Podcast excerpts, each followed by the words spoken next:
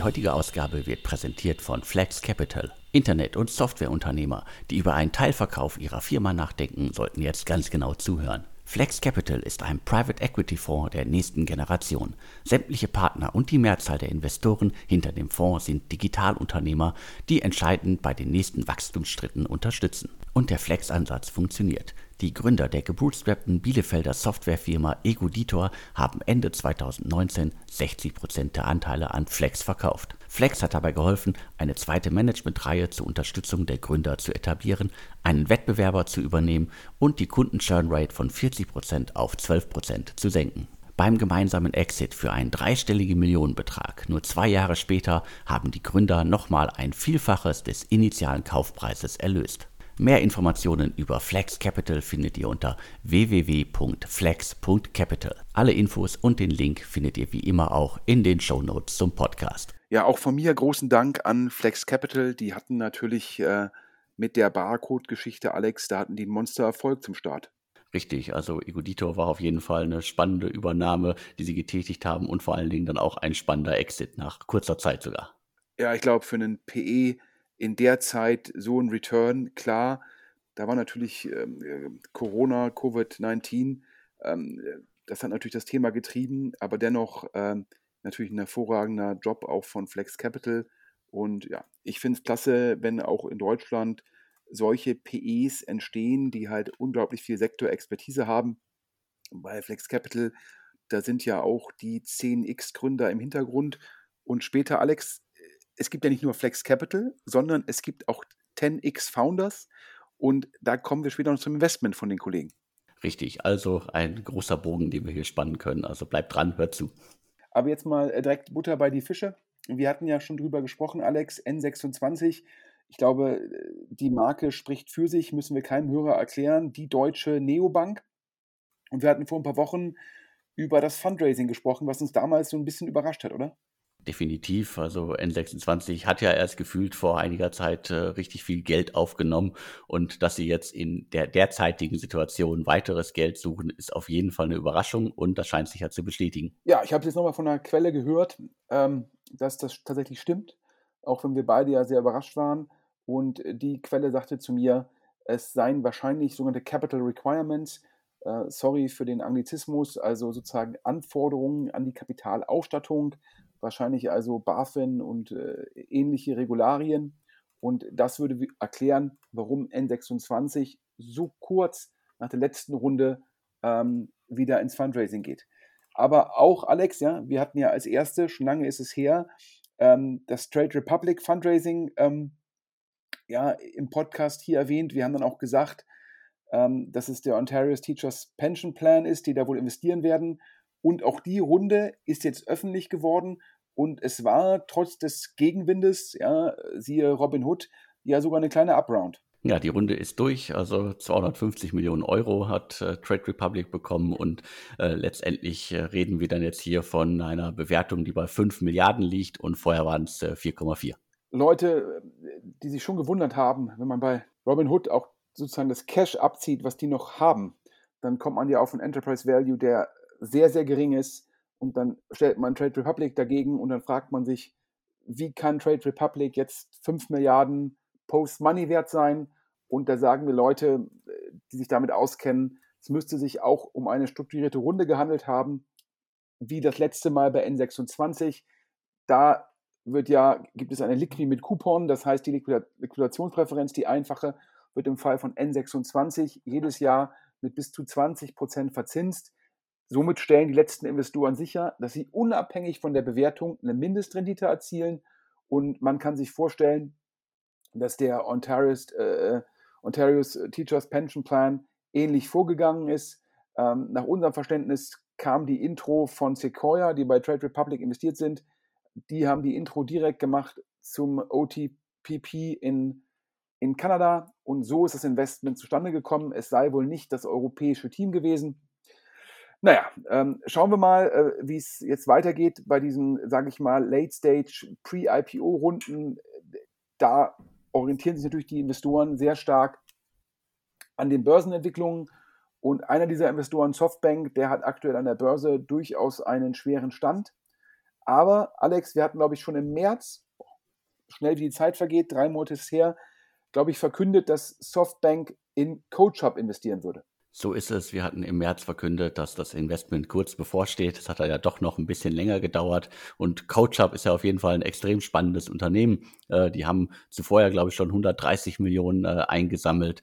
Die kümmern sich äh, um Coaches und äh, der Algorithmus schlägt quasi äh, passende Coaches vor. Also es geht natürlich um Führungskräfte und die Mitarbeiterinnen von Unternehmen. Das heißt, die sind in einem Segment unterwegs, das vielleicht auch äh, krisenresistent ist weil die bestehenden Mitarbeiter, äh, die sollte man ja auf jeden Fall weiter fördern und äh, fordern. Und dementsprechend kann ich mir das gut vorstellen, dass das ganze Thema irgendwie auch in schlechten Zeiten gut funktioniert. Ja, das Gegenargument wäre natürlich, dass das auch Kosten sind, die Firmen relativ einfach streichen können. Schauen wir mal, ob da wahrscheinlich die These von Softbank und von dir aufgeht.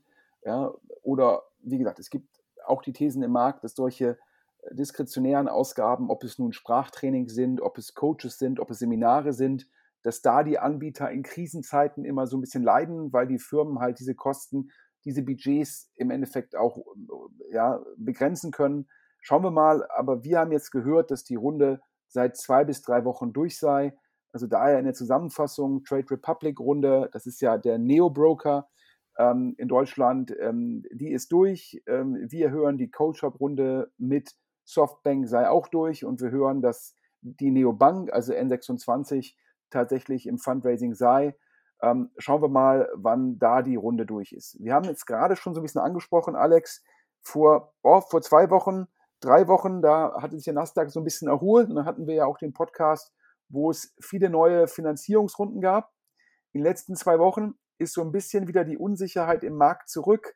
Ja, wir haben Zinsdiskussionen, Rezessionsdiskussionen, wir haben den andauernden Ukraine-Krieg. Also parallel Lieferkettenthemen. Also die Stimmung aktuell so richtig gut ist sie nicht. Die Stimmung ist nicht richtig gut und äh, ich glaube, es gab ja jetzt ja auch, der Spiegel hat das ganze Thema noch einmal aufgegriffen und äh, wir hatten es beim letzten Mal ja auch schon gesagt, also mir ist es ein bisschen zu viel Krisenstimmung. Also wir müssen jetzt nicht wieder irgendwie die Dotcom-Krise herbeireden. Klar, es gibt äh, Probleme und es wird sich in den nächsten Monaten einiges deutlich verändern. Aber ich glaube, wir werden auch weiterhin, äh, siehe Coach Hub, große Runden sehen und es wird auch weiterhin irgendwie, ja, zweistellige Millionenbeträge in Startups äh, werden weiter fließen. Aber natürlich wird sich einiges verschieben und ich glaube vor allen Dingen bei den Bewertungen wird sich einiges jetzt massiv ändern. Ja, also ich glaube generell, das hatten wir auch vor zwei Wochen gesagt, ich glaube in der, in der Boomphase und wir hatten die letzten zwei Jahre einen Tech-Boom. In der Boomphase ist nicht immer alles positiv, auch wenn alles positiv erscheint. Und in der Krise ist nicht immer alles negativ. Ich glaube, man muss als Gründer, als Manager immer gucken, dass man sich selbst, ja, im Guten wie im mhm. Schlechten immer ein Stück zurücknimmt. Ja, ähm, das heißt, man darf, wenn der Hype da ist, die Kohle nicht sozusagen mit beiden Händen aus allen mhm. Fenstern rauswerfen. Und wenn die Krise ist, darf man auch nicht sozusagen dann vielleicht nicht zu sehr auf die Bremse treten, ja, um dann nicht sozusagen diese Effekte dann, dass sie dann selbst verstärkend werden. Und ähm, ich habe auf jeden Fall in letzter Woche, in der letzten Woche mit vielen deutschen ähm, Kapitalgebern gesprochen und habe gefragt, wie seht ihr aktuell den Markt? Und die sagen mir, im Pre-Seed- und Seed-Bereich ähm, glauben sie, ist das alles weiter relativ entspannt und gut für die Gründer. Wieso? Die Pre-Seed- und Seed-Investoren, die haben eine Perspektive von sechs, sieben, acht Jahren. Die müssen ihre Firmen nicht morgen verkaufen. Die, die Firmen müssen auch nicht übermorgen an die Börse gehen. Die müssen nur gucken, dass sie Geschäftsmodelle finden, und das ist wichtig, die eine hohe Kapitaleffizienz haben. Das habe ich jetzt öfter gehört, auch im Pre-Seed- und Seed-Bereich. Da wurde mir gesagt, ja, solche Themen, die unglaublich schnell, unglaublich viel Geld brauchen, um dann schnell zu skalieren. Also ein Thema natürlich Quick Commerce. Die hätten es jetzt viel, viel schwieriger, ja, weil so einen Burn zu finanzieren, das ginge nur mit dem billigen Geld. Und wir wären jetzt beim Ende des billigen Geldes angekommen. Und äh, das sagen die auch natürlich betreffend ihre Portfoliofirmen, also die Portfoliofirmen, die jetzt letztes Jahr eine Seed-Runde gemacht haben, keine Ahnung, vielleicht 10 Millionen auf 30 Millionen Pre für 40 Millionen Post. Ja, das waren natürlich auch Runden, Alex, die hatten wir vorher in Deutschland noch nie so gesehen. Das stimmt. Also es hat sich ja deutlich irgendwie gerade Corona-bedingt extrem viel nach oben verschoben und äh, äh, insgesamt ist die Szene ja noch, noch größer geworden. Also die Summen, die verteilt worden sind, äh, sind größer geworden. Aber man muss ja auch bedenken, es sind in den letzten Jahren halt einfach auch eine Vielzahl an VCs entstanden, es ist unglaublich viel Geld im Markt, vor allen Dingen auch internationales Geld. Also dementsprechend äh, kann man das irgendwie auch schwer mit, mit äh, Zeiten von vor zehn Jahren vergleichen. Das ist ähm, äh, nicht nur Äpfel und Birnen, sondern äh, für mich noch viel schlimmer. Äh, also dementsprechend äh, Vergleiche mit der Vergangenheit und gerade alle die, die schon sehr lange in der Szene sind, äh, also Dotcom-Krise und so weiter, das waren andere Zeiten und äh, dahin zurück werden wir auf keinen Fall kommen. Definitiv nicht. Ja, man darf ja auch nicht vergessen. Aber ich wollte ja nur sagen, diese Runden, ja, keine Ahnung, äh, Pre-Seed 5 Millionen auf 15 Millionen Pre-Seed, 10 Millionen auf 30 Pre und dann Series A 20 Millionen auf 80. Da sind sie sogar die VCs, die immer weiterhin bullish sind, die weiter investieren, äh, die sind, die, sogar die sind da skeptischer geworden. Da wurde mir gesagt, man glaube jetzt so, die Pre-Seed-Runde auf einem guten Thema seien so 2 Millionen auf 8 Millionen Pre, dann die Seed-Runde seien eher so 5 auf 15 und dann kommt eine Series A vielleicht 10 auf 30. Ja, das heißt, letztendlich das, was mh, hm, ne, von einem Jahr noch eine Seed-Runde war, wird jetzt schon eine Series A. Ähm, und die haben auch gesagt, dass natürlich die Firmen in ihrem Portfolio, die jetzt diese Seed-Runde damals auf so einer hohen Bewertung geraced haben, also 40 Post, die jetzt eine Series A raisen müssen, wenn da die KPIs noch nicht 100% passen, wenn der Produkt-Marktfit noch nicht 100% passt, dann wird es für die sehr schwierig sein, eine sogenannte Up-Round zu machen. Weil da ist dann die Marktkorrektur schon angekommen. Und deshalb, liebe Hörer, ihr fragt euch wahrscheinlich, was heißt das für euch, wenn ihr jetzt gründen wollt? Ja, also alle haben mir gesagt, Software as a Service viel, viel besser als E-Commerce, denn im E-Commerce müsste man unglaublich schnell, unglaublich hoch skalieren, um Skaleneffekte zu erzielen, um den Overhead gegen zu finanzieren, um Top of the Funnel zu werden. Also nachdem ja Corona E-Com so ein bisschen zurückgebracht hat, ist jetzt wieder die große E-Com-Skepsis da und das wahrscheinlich berechtigt, gegeben sozusagen die Zinskurve und Geld wird teurer und wer finanziert das? Und dann hatten wir in den letzten Jahren oder in den letzten ein, zwei Jahren, Alex, viel über die Trasio-Klone, also die Amazon-Aufkäufer, die Amazon-Händler-Aufkäufer gesprochen und auch über Quick Commerce, also Gorillas, Flink und so weiter. Und da sagen mir die meisten VCs, ja, auch die Tragio-Klone haben es aktuell schwierig, weil natürlich das Amazon-Wachstum in Q1 nicht so richtig da war. Aber die Firmen seien eigentlich besser aufgestellt als die Quick-Commerce-Firmen, weil sozusagen die könnten das auch besser aussetzen. Und die Quick-Commerce-Firmen, ja, wenn du jetzt wie Gorillas letzte Woche Eigenmarken machst, um Eigenmarken erfolgreich zu machen, musst du unglaublich skalieren, damit du auch das notwendige Volumen hast, die Produktkosten und so weiter, die Markenkosten gegen zu finanzieren. Aber wenn du weiter schnell wachsen willst, hast du weiter einen großen Burn. Den Burn finanziert dir aktuell niemand. Das heißt, ähm, da, da, stehen die Quick-Commerce-Anbieter vor einer ganz großen Herausforderung und auch so ein Getir, die ja unglaublich aggressiv mit Gutscheinen gearbeitet haben, die sozusagen eigentlich, ich sag mal, gutscheinsüchtig waren, sind, keine Ahnung. Ja, wie können die die Kultur ihrer Firma ändern? Das heißt, Quick Commerce, ja, ich habe ja gesagt, ich bin gerne Kunde bei Flink und Gorillas. Meines Erachtens äh, kriege ich meine Bestellungen von VCs subventioniert, also daher vielen Dank. Ähm, ich glaube, das ist jetzt eine ganz, ganz schwierige Nummer. Da müssen die Manager, die Gründer jetzt wirklich gucken, wie kriegen sie das, wie kriegen sie die Kosteneffizienz hin, wie kriegen sie die Gutscheine aus dem, diese, diese Gutscheinabhängigkeit sozusagen wieder weg ja, wie können sie die Märkte konsolidieren, damit sie in der Lage sind zu wachsen und das bei geringerem Burn? Und das ist für Quick Commerce, da sind sich alle VCs einig, die große Herausforderung.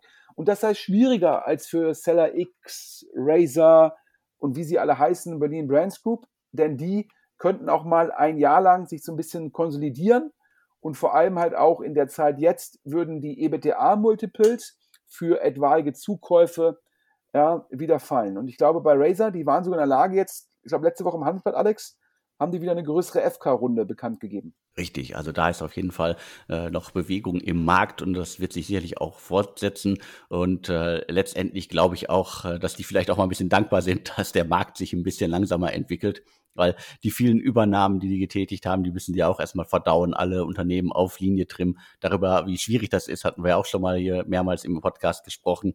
Und ja klar, die, die weiteren Übernahmen werden günstiger und vielleicht gibt es da jetzt auch die Chance, dass sich da ein, zwei, die ein bisschen die kleineren im Markt sind, dass sie sich zusammentun können oder halt in unter ein größeres Dach schlüpfen. Also da erwarte ich dann auch jetzt eine weitere Konsolidierung, gerade so im europäischen Raum. Also da gibt es ja genug Beispiele, wo das schon funktioniert hat, wo das schon gemacht worden ist.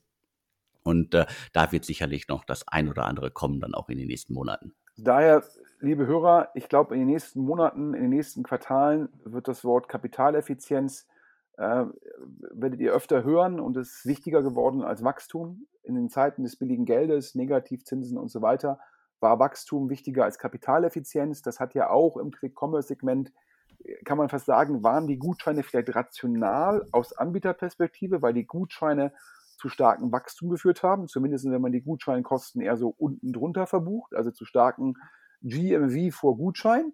Und das Wachstum hat wieder weiteres Fund Fundraising möglich gemacht. Aber das hat sich jetzt umgekehrt. Das heißt, kapitaleffizient, Kapital, kapitaleffiziente Modelle, das ist sozusagen das Gebot der Stunde. Unabhängig davon erwarten eigentlich alle VCs, mit denen ich gesprochen habe, sogar die Frühphaseninvestoren, die sagen, wir machen weiter wie bisher, erwarten einen ruhigen Juli und August.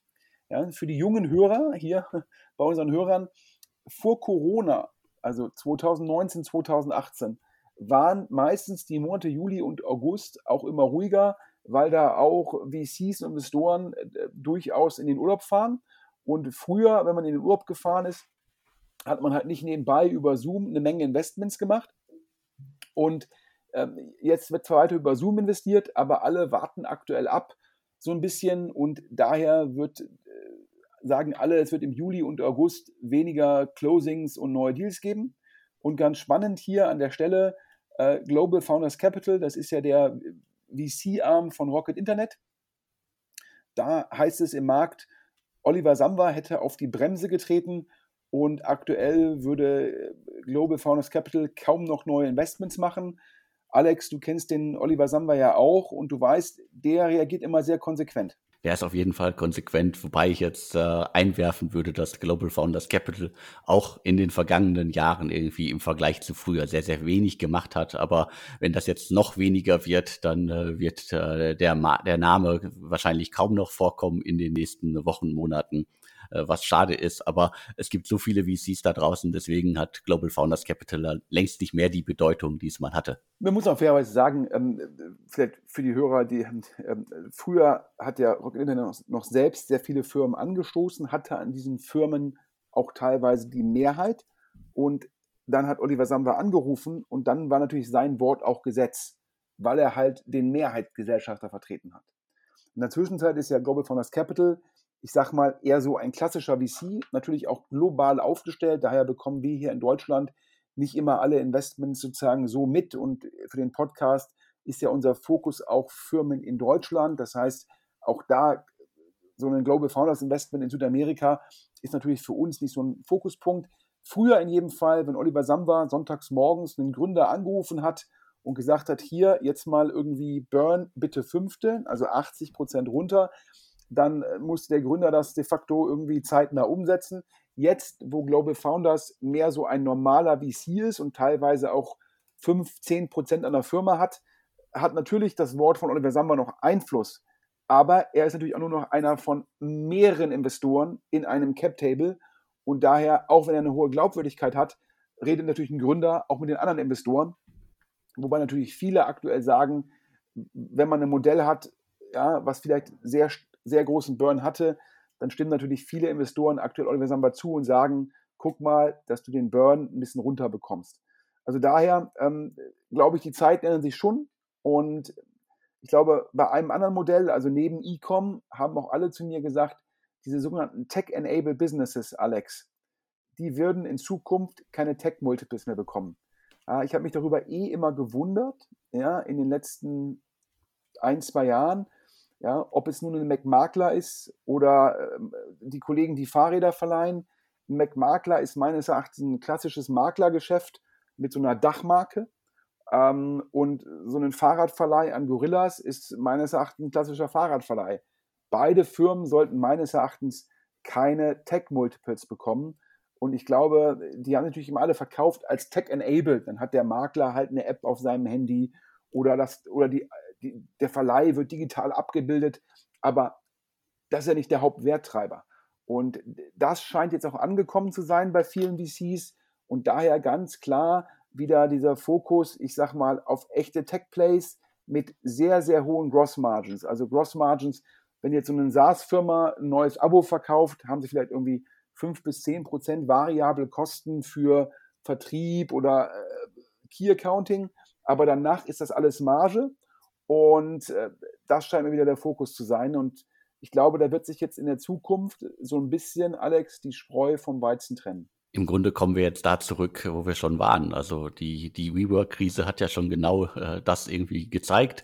Dann haben wir in Deutschland irgendwie sehr oft über Termondo gesprochen, auch wenn die jetzt wieder äh, Rückenwind haben in Form der Energiekrise und Wärmepumpen. Da gab es ja auch gerade große Artikel zu. Aber eigentlich sind das die von dir angesprochenen Unternehmen, also Termondo ist ein Heizungsbauer, äh, die beschäftigen ganz viele Menschen und äh, die, die Website ist ja nicht unbedingt das, was jetzt äh, die Technik dahinter ausmacht. Also dementsprechend auch für WeWork gilt das.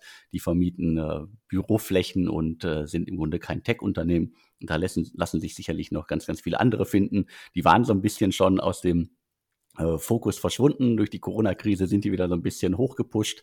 Und äh, ja, ist ja eine spannende Entwicklung, wenn sich das auf jeden Fall jetzt wieder so verstärken sollte. Jetzt kommen wir zu den neuen Investments. Die Woche haben wir vier spannende Deals, die wir exklusiv haben. Die heutige Ausgabe wird präsentiert von Flex Capital. Internet- und Softwareunternehmer, die über einen Teilverkauf ihrer Firma nachdenken, sollten jetzt ganz genau zuhören. Flex Capital ist ein Private Equity Fonds der nächsten Generation. Sämtliche Partner und die Mehrzahl der Investoren hinter dem Fonds sind Digitalunternehmer, die entscheidend bei den nächsten Wachstumsschritten unterstützen. Und der Flex-Ansatz funktioniert. Die Gründer der gebootstrappten Bielefelder Softwarefirma Egoditor haben Ende 2019 60 Prozent der Anteile an Flex verkauft. Flex hat dabei geholfen, eine zweite Managementreihe zur Unterstützung der Gründer zu etablieren, einen Wettbewerber zu übernehmen und die Kunden-Churn-Rate von 40 Prozent auf 12 Prozent zu senken. Beim gemeinsamen Exit für einen dreistelligen Millionenbetrag nur zwei Jahre später haben die Gründer nochmal ein Vielfaches des initialen Kaufpreises erlöst. Mehr Informationen über Flex Capital findet ihr unter www.flex.capital. Alle Infos und den Link findet ihr wie immer auch in den Show Notes zum Podcast. Und wenn man sich die anschaut, das sind auf jeden Fall, ähm, da sind wieder Marktplatz, Marktplatz dabei, da ist ein SaaS-Play dabei, da ist eine Deep Tech-Firma dabei, also alles Themen mit einer hohen Gross-Margin. Und ja, fangen wir an, wahrscheinlich mit dem spannendsten Thema. Ähm, Alex, du hast es exklusiv rausgefunden. Die Firma heißt Immorec, aber du weißt mehr, denn Immorec alleine sagt ja noch nicht so viel. Das sagt noch nicht so viel. Äh, das Unternehmen ist auch noch äh, sehr früh unterwegs. Also es gibt auch noch nichts zu groß, was nach außen sichtbar ist, außer einigen Sinnsprüchen. Das äh, Team besteht ein Dreier-Gründerteam, die quasi von Data Art Designs stammen. Also das ist ja auch ein spannendes Unternehmen. Ich glaube, da müssen wir schon ein paar Jahre zurückgehen ins Archiv. Äh, 2019 war es, da hat äh, Alibaba äh, das Unternehmen übernommen. Ich glaube, es waren so irgendwas um die 90 bis 100 äh, Millionen äh, Euro Exit. Sehr viel, aber wahrscheinlich hätte man da noch viel mehr rausschlagen können, wenn das Unternehmen viel größer geworden wäre. Und das Team schickt sich jetzt an und baut ein neues System, uns wurde zugerufen, dass es äh, sich dabei um Real-Time Data Streaming Analytics handelt. Also wir reden hier wirklich von einem äh, Deep Tech-Thema. Dementsprechend liegt das jetzt perfekt im Zeitgeist, auch wenn die äh, Runde wahrscheinlich äh, jetzt so zufällig bei uns gelandet ist. Man kann das ja immer nur schwer einschätzen. Die Investoren sind Cusp Capital und äh, 468 Capital, also auch äh, Teams, die sich gut kennen finde ich ganz spannend und äh, das kann auf jeden Fall irgendwie bei dem Team äh, eine relativ große Nummer sein und du hast noch ein paar Details äh, zu den Fakten und Zahlen im Hintergrund. Vielleicht zum Hintergrund, äh, Data Artisans war ja finanziert äh, von Tengelmann Ventures und das Team von Tengelmann Ventures hat sich dann ja selbstständig gemacht mit Capital, Capital also daher wahrscheinlich die Verbindung und das Netzwerk vorhanden ähm, zum Team von Data, Artisan, Data Artisans beziehungsweise zu den Mitarbeitern. Und warum 468? Ich, wenn ich mich richtig erinnere, wir hatten das, glaube ich, auch vermeldet. Cas Cattle und 468 haben, glaube ich, zusammen in Finnland ein Investment gemacht. Das heißt, da ist der erste Berührungspunkt zwischen Cas Cattle und Cas Capital. Boah, dieses Wort äh, ist nicht, nicht meins. Ähm, und 468. Und ähm, nach meinem Verständnis ist das äh, eine zweistellige Pre-Seed-Runde, also ein relativ hoher Betrag. Und deshalb macht es wahrscheinlich auch Sinn für Cas Capital, da ähm, einen weiteren Investor mitzunehmen. Und das heißt, 468 äh, hilft es da sozusagen ähm, zusammen die Größe des Tickets zu machen. Denn wenn ich so eine riesen Pre-Seed-Runde alleine mache, muss ich auch zukünftig ja einen sehr hohen Prorata machen. Und dann habe ich wahrscheinlich in meinem Fonds eine Überallokation auf ein Thema. Und das ist immer schwierig, muss auch von Limited Partners genehmigt werden. Und deshalb macht es halt Sinn, da die Runde sich zu teilen. Und dann macht man das immer gerne mit einem Team, was man kennt und schätzt. Das ist bei 468 Capital der Fall. Die, wie gesagt, CASP und die haben schon ein Investment zusammen gemacht. Und das zweite ist es, ja, das ist ja auch ein globales Tech-Thema. Und 468 hat natürlich in den letzten zwei, drei Jahren einen hervorragenden Ruf aufgebaut bei Folgefinanzierungen. Das heißt, die haben halt Zugang zu den Top-Investoren für die Weiterfinanzierung. Und da das Thema wahrscheinlich Kapital braucht, um richtig groß zu werden, ist halt wichtig, dass man dann in der Seed-Runde schon einen großen Namen an Bord bekommt. Und dafür ist 468 wahrscheinlich auch der richtige Partner. Und das erklärt hier die, das Syndikat. Und warum so eine große Pre-Seed-Runde? Nach meinem Verständnis, äh, die Mitarbeiter von Data Artisans, äh, ja, also wahrscheinlich globales Top-Tech-Talent und ähm, wahrscheinlich auch von Alibaba hervorragend bezahlt. Und ähm, ja, dann sagen natürlich Gründer und auch natürlich die Mitarbeiter, ja, ich bin bereit zu gehen und ja, der Equity Upside ist mir transparent, aber ich muss ja auch gucken, dass ich weiterhin meine täglichen Kosten decke. Und es ist dann wahrscheinlich gehaltsmäßig so, ähm, dass das dann halt schon anständige dreistellige äh, Beträge sind, also in, in 1000 Euro. Und dann brauchst du das Kapital, um einfach auch die Entwicklung des Produktes halt entsprechend ähm, vorzufinanzieren. Und nach unserem Verständnis, ja, äh, CASP und 468 jeweils ungefähr 15 Prozent und die drei Gründer ähm, so jeweils 17 bis 19 Prozent. Wer jetzt mitrechnet, kommt so auf 85 Prozent und der Rest sind dann noch weitere äh, kleinere Mitinvestoren und wahrscheinlich auch teilweise Teammitglieder, die dann auch ein Equity Upside bekommen. Also daher ein spannendes Thema und ich hoffe, dass wir von Immorec äh, noch zukünftig viel berichten können meine These wäre, bei der Größe der Runde, dass die jetzt erstmal so anderthalb, zwei Jahre das Produkt entwickeln und dass sie dann eine große Seed-Runde sehen werden. Wenn da schon jetzt die Inbound-Nachfrage kommt, vielleicht sehen wir die Seed-Runde auch schon in einem Jahr. Auf jeden Fall ein sehr spannendes Thema und immer super, wenn wir hier in Deutschland auch sozusagen so echte Deep Tech-Themen mit so top globalem Tech-Talent entwickeln, weil es immer die große Gefahr, dass die dann halt irgendwie, dass die Top das Top-Tech-Talent irgendwann ins Valley irgendwie geht und so weiter. Und daher eine spannende Geschichte, da bleiben wir dran. Und jetzt kommen wir sozusagen zum, ich sag mal, zum nächsten Thema, wo jetzt ein Seer Entrepreneur ähm, dran beteiligt ist. Äh, Alex, wieder eine exklusive Nachricht von dir und du hast gesehen, da ist einer, wahrscheinlich einer der bekanntesten Gründer Deutschlands, hat das Ganze mit aufgesetzt, ist aber nicht GF, korrekt? Korrekt, äh, so ist es aufgeblaut. Äh, äh, Hubertus Bessau, allen bekannt wahrscheinlich als einer der Gründer von Müsli, startet jetzt zusammen mit den Upper Handmachern David Schmelzeisen und Jan Wilmriking das Unternehmen Project Eden. Upper Hand ähm, kann ich glaube ich nur kurz zusammenfassen. Es geht unter anderem um den Verkauf von Masken. Das heißt, die haben schon mal in kurzer Zeit wahrscheinlich etwas hochgezogen äh, tun sich jetzt mit äh, Hubertus zusammen und äh, nach nach meinem Stand der Dinge geht es um äh, ja, nachhaltige Lebensmittel, insbesondere um äh, Fleischalternativen. Das ist ja auch ein Markt, der immer noch boomt, auch wenn vielleicht das ein oder andere da nicht so schnell wächst, wie sich das vielleicht wie VCs vorgestellt haben.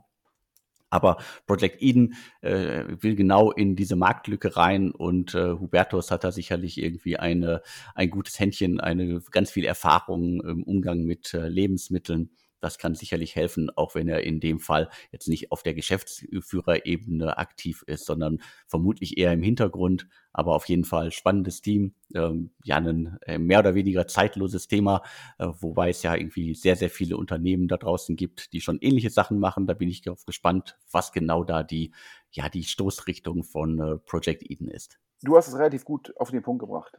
Also dafür spricht natürlich, dass so ein Investor wie Creandum dabei ist, so ein ähm, so einen Simon Schminke. Äh, dafür spricht, ähm, dass so ein Gründer von MyMüsli dabei ist. Denn äh, MyMüsli hat ja gezeigt, dass man ein Standardprodukt zu einem sehr hohen Preis verkaufen kann, wenn man äh, das Marketing beherrscht, wenn man die Vertriebswege beherrscht und so weiter. Das sind die beiden Pro-Argumente. Es gibt aber auch ein, zwei ähm, Kontra-Argumente. Und das eine ist, das Team sicherlich sehr unternehmerisch, aber ich frage mich, wo ist da jetzt die Sektorkompetenz? Wo ist da die wissenschaftliche Fundierung? Wo ist da die Produktionskompetenz? Das ist mir auf den ersten Blick nicht transparent. Ja? Und das Zweite ist halt, so gut das auch für den Planeten ist, ja, ähm, wenn man halt sozusagen fleischloses Fleisch, um das mal so ein bisschen provokant zu sagen, auf, auf den Weg bringt. Da gibt es ja schon relativ viele Anbieter und äh, gerade Beyond Meat fällt einem da ein. Und ähm, da ist halt die Frage, ja, wie groß ist der adressierbare Markt? Wo ist der, der unfaire Vorteil? Kann ich das Ganze so günstig produzieren, dass ich auch den, den, den angesprochenen Markt vergrößere? Ja, und ähm, also es ist meines Erachtens jetzt nicht, nicht ganz so einfach. Und ähm, daher für mich war es überraschend, dass so ein Top-Investor wie Creandum da investiert, ähm, weil ich das Thema gerade, was ich einleitend gesagt habe, Kapitaleffizienz und so weiter, Fokus auf Deep Tech, SaaS, hat mich das so ein bisschen gewundert, aber ist ein gutes Thema. Vielleicht sagt Creandum auch, äh, unsere anderen Investments verdienen so viel Geld, ähm, dann können wir uns nochmal äh, leisten, so ein Beyond, äh, Beyond Meat-Klon anzuschieben. Keine Ahnung. Ähm, wir, wenn, da, wenn da Hörer mehr wissen, bitte meldet euch an bei podcast.deutschestartups.de. Wir freuen uns immer wieder über Hinweise. Auch wenn, wenn dann ein Angel, der hier zuhört, das Deck bekommen haben sollte von Project Eden, freuen wir uns über das Deck. Kann man auch anonym über die Webseite einwerfen auf deutschestartups.de. Also daher an der Stelle auch nochmal großen Dank an die ganzen Hörer, die uns auch immer wieder auf spannende Themen aufmerksam machen. Apropos spannend, ähm, kommen wir zu einem zu einer Firma, die ich gar nicht kannte vorher, ähm, Otterspace ähm, im Krypto-Umfeld. Und wir erinnern uns, ich glaube, wir hatten es exklusiv, den neuen Fonds von Sherry. Und der neue Fonds von Sherry hatte ja so ein Side, Side, Side-Vehikel, Seitenvehikel, ähm, so viele Anglizismen. Ähm, wahrscheinlich manche Hörer äh, stöhnen jetzt, wenn sie es hier auf den Ohren haben, unseren Podcast. Ähm, nur für Krypto-Themen. Nach meinem Verständnis gibt es immer noch LPs, die sagen, wir wollen nicht in Krypto investieren. Und daher macht es dann Sinn, für VCs, die Krypto-Themen in einem separaten Fonds abzuwickeln. So hat Cherry das gemacht. Und ja, und Alex, du hast es rausgefunden, das Investment, und kannst jetzt mal den Hörern sagen, ähm, was jetzt Otterspace im Crypto-Space wiederum macht. Du hast den Namen schon gesagt, es geht um das Unternehmen Otterspace, noch relativ jung, aber scheinbar schon äh, gut dabei, was sicherlich auch daran liegt, dass äh, einer der Gründer und zwar Ben äh, Dobrik, der war früher bei äh, B2V Partners und äh, die sind jetzt auch äh, im Rahmen der Runde eingestiegen, also Cherry Ventures, Powers, äh, B2V, dann ist das Unternehmen Coinbase auch noch eingestiegen. Die alle investieren gemeinsam in Otterspace. Und das Ganze kann man irgendwie wahrscheinlich am besten beschreiben, so als ähm, ja, äh, Onboarding-Plattform für dezentrale, autonome Organisationen. Das ist ja auch ein äh, sehr, sehr großes Schlagwort in der Blockchain-Welt äh, und wird mittlerweile ja schon so in diversen Artikeln als der nächste große Hype äh, gehandelt. Und die unterstützen im Grunde dann andere Unternehmen nach, so wie ich das verstanden habe, dabei, wie man das sozusagen alles managen kann und da eine schöne große dezentrale Welt aufbauen kann und im besten Fall dann ohne Hierarchien, ohne Organisation äh, gemeinsam in äh, Dinge, äh, Kryptos und sonst was investieren kann. Das ist sozusagen so der, der Kerngedanke ist, glaube ich, auch ein Thema, mit dem sich noch nicht viele da draußen beschäftigt haben, aber die, die Leute, die hardcore in der Blockchain-Welt unterwegs sind, die werden sicherlich wissen, worum es geht. Viele Hörer wissen das sicherlich. Ich bin ja großer Krypto-NFT-Skeptiker. Ich frage mich immer, was ist da jetzt eigentlich für den Endkonsumenten der Vorteil? Was ist der intrinsische Wert von NFTs? Ich habe das ja auch mal im OMR-Podcast verglichen ja, mit dieser Benamsung von Sternen. Also äh, so ein NFT ist halt ein Eintrag in der Datenbank. Und ähm, ja, und ist auch, ich, ich lache ja immer, alle sagen mir immer alles dezentral und dann wird das alles über OpenSea zu horrenden Transaktionskosten abgewickelt. Für mich ein Widerspruch in sich. Ähm, und ja, diese, diese, diese Sternbenamsungsteile aus den 80er, 90er Jahren, wo man halt irgendwie für 40 Euro oder 40 D-Mark so eine Urkunde kaufen konnte und irgendwie einen Stern benennen konnte, musste man immer hart dran glauben, dass sozusagen der Datenbankinhaber wirklich auch die Rechte hatte, die Namen zu verkaufen. Und ja, und zum Schluss, ja, irgendwann war, da, war die Geschichte vorbei. Und so ist auch meine Skepsis ähm, da in Bezug auf ähm, die NFTs.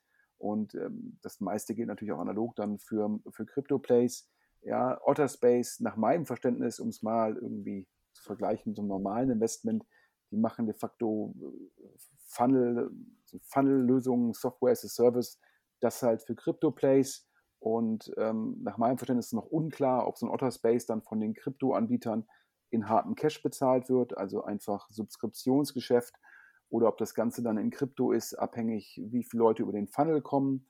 Das heißt also immer noch die Frage Subskription versus ähm, Cost per Lead und dann noch die Frage, wird in Cash bezahlt oder in Krypto auf jeden Fall, ähm, das, du hast es ja schon erwähnt, ich glaube Brains to Ventures und ein Ex-Soundcloud-Team, also auf jeden Fall ein Team mit einer sehr hohen Glaubwürdigkeit und nach meinem Verständnis ist die Runde bereits im, im Februar geclosed, also so ein bisschen bevor der Krypto-NFT-Markt jetzt auch so den Weg des Nasdaqs angetreten hat. Das heißt noch so ein bisschen, als die Bewertungen noch höher waren und Otterspace konnte aufnehmen 3 Millionen US-Dollar auf 12 Millionen US-Dollar Pre-Money. Das heißt 15 Millionen Posts, also eine sehr hohe Bewertung und wie gesagt, dem Team geschuldet, damals noch dem, dem Rückenwind im Kryptomarkt geschuldet. Jetzt muss man mal schauen, was dabei rauskommt, aber ein Top-Team hat sicherlich die Möglichkeit, sich da sehr, sehr gut ähm, zu platzieren. Alex, jetzt kommen wir zum vierten Thema und jetzt haben die Hörer auch lang genug gewartet. Wir hatten ja eingangs gesagt, hier nochmal Danke an Flex Capital für das Sponsoren ähm, der Ausgabe. Hatten gesagt, die Gründer von 10x dass die auch im Hintergrund bei Flex Capital aktiv sind. Und sie sind natürlich auch aktiv bei 10x Founders, sozusagen dem Fonds äh, Frühphase. Und da hast du jetzt rausgefunden, eins der ersten Investments von 10x Founders. Und zwar geht es um das Unternehmen Driver Hero. Äh, die lösen ein Problem, das sicherlich äh, viele verstehen werden. Es ist ein Marktplatz für Fahrerinnen und Lieferunternehmen aller Art. Also wir reden hier von Gorillas und Co. Und über Driver Hero findet man dann genau die passenden äh, Leute, Menschen, die man braucht, um sein Liefergeschäft anzukurbeln. Und im Umkehrschluss finden dadurch sozusagen dann ja, Fahrerinnen eine Möglichkeit, äh, sich äh, zu bewerben über den Marktplatz und äh, das Ganze ist dann hoffentlich ein bisschen einfacher. Also es ist dann eher so eine Art Marktplatz, beziehungsweise eigentlich eher ein HR-Unternehmen, das ähm, Fahrerinnen und Unternehmen zusammenbringt, die Lieferdienste vor allen Dingen natürlich betreiben. Kommt gefühlt jetzt so ein bisschen spät, aber da kann ich auch jetzt nicht einschätzen, wann genau das Ganze jetzt angeschoben worden ist und letztendlich sozusagen unterschrieben worden ist. Gab jetzt in den letzten, vor ein paar Monaten gab es das Investment in den Anbieter, der halt diese Elektrofahrräder an Gorillas, Flink, Getir und Co. vermietet. Ähm, für mich ein klassisches eigentlich Offline-Investment, also kein VC-Investment, sollte kein VC investieren, weil es nämlich ein Offline-Thema ist und ob es da jetzt irgendwie eine App gibt, um das zu managen, äh, ist für mich irgendwie irrelevant. Das ist ein maximal Tech-Enabled Business, aber kein Tech-Business. Hier ist es ein bisschen anders. Ähm, zum einen war natürlich ein Marktplatz für Fahrer ähm, das gilt ja nicht nur für die genannten ähm, Quick Commerce Player, das gilt natürlich auch für die ganzen Logistiker, die teilweise auch Engpässe haben. Also Hermes, DHL und so weiter, Amazon natürlich. Und das macht schon mal mehr Sinn. Dennoch auch hier so ein bisschen die Frage, wie viel Rückenwind ist da jetzt gerade im Markt? Die zweite Frage natürlich auch, wie viele Logistikplayer verbleiben da auf der Nachfrageseite?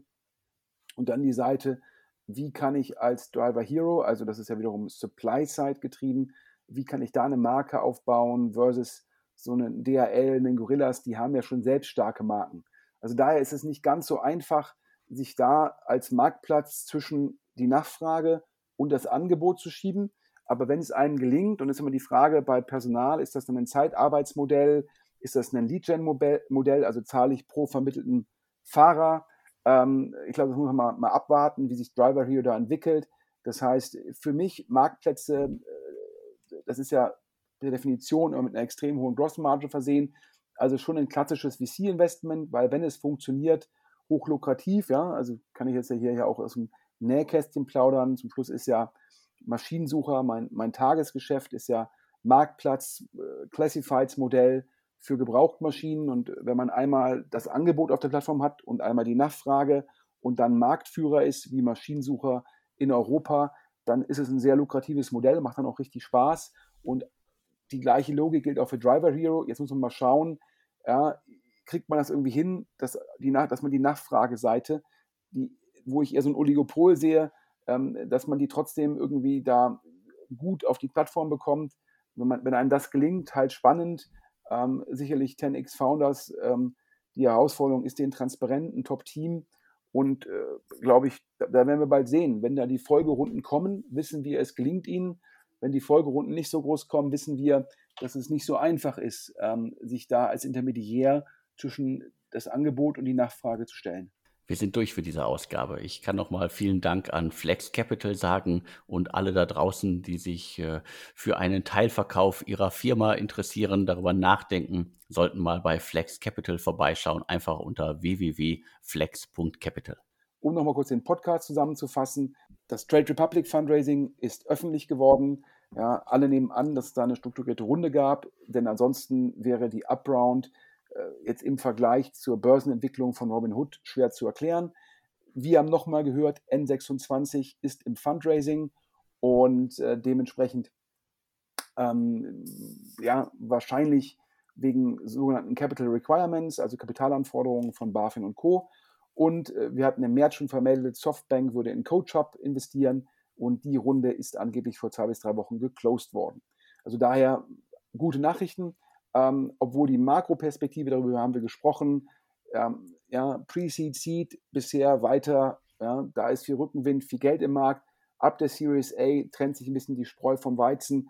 Kapitaleffizienz wird jetzt wichtiger als Wachstum und ähm, ja, wahrscheinlich kommen wir in einen, wird es einen ruhigen Sommer geben. Ja, das war ja in den letzten beiden Jahren so ein bisschen anders, wo teilweise auch im Sommer Deals in der Taktung gemacht worden sind, wo wir dachten, wow, ja, aber zum Schluss sehen wir wahrscheinlich aktuell das Ende des billigen Geldes. Und das heißt auch, dass solche sogenannten Tech-Enabled Businesses keine Tech-Multiples mehr bekommen. Wir haben über vier neue Investments gesprochen.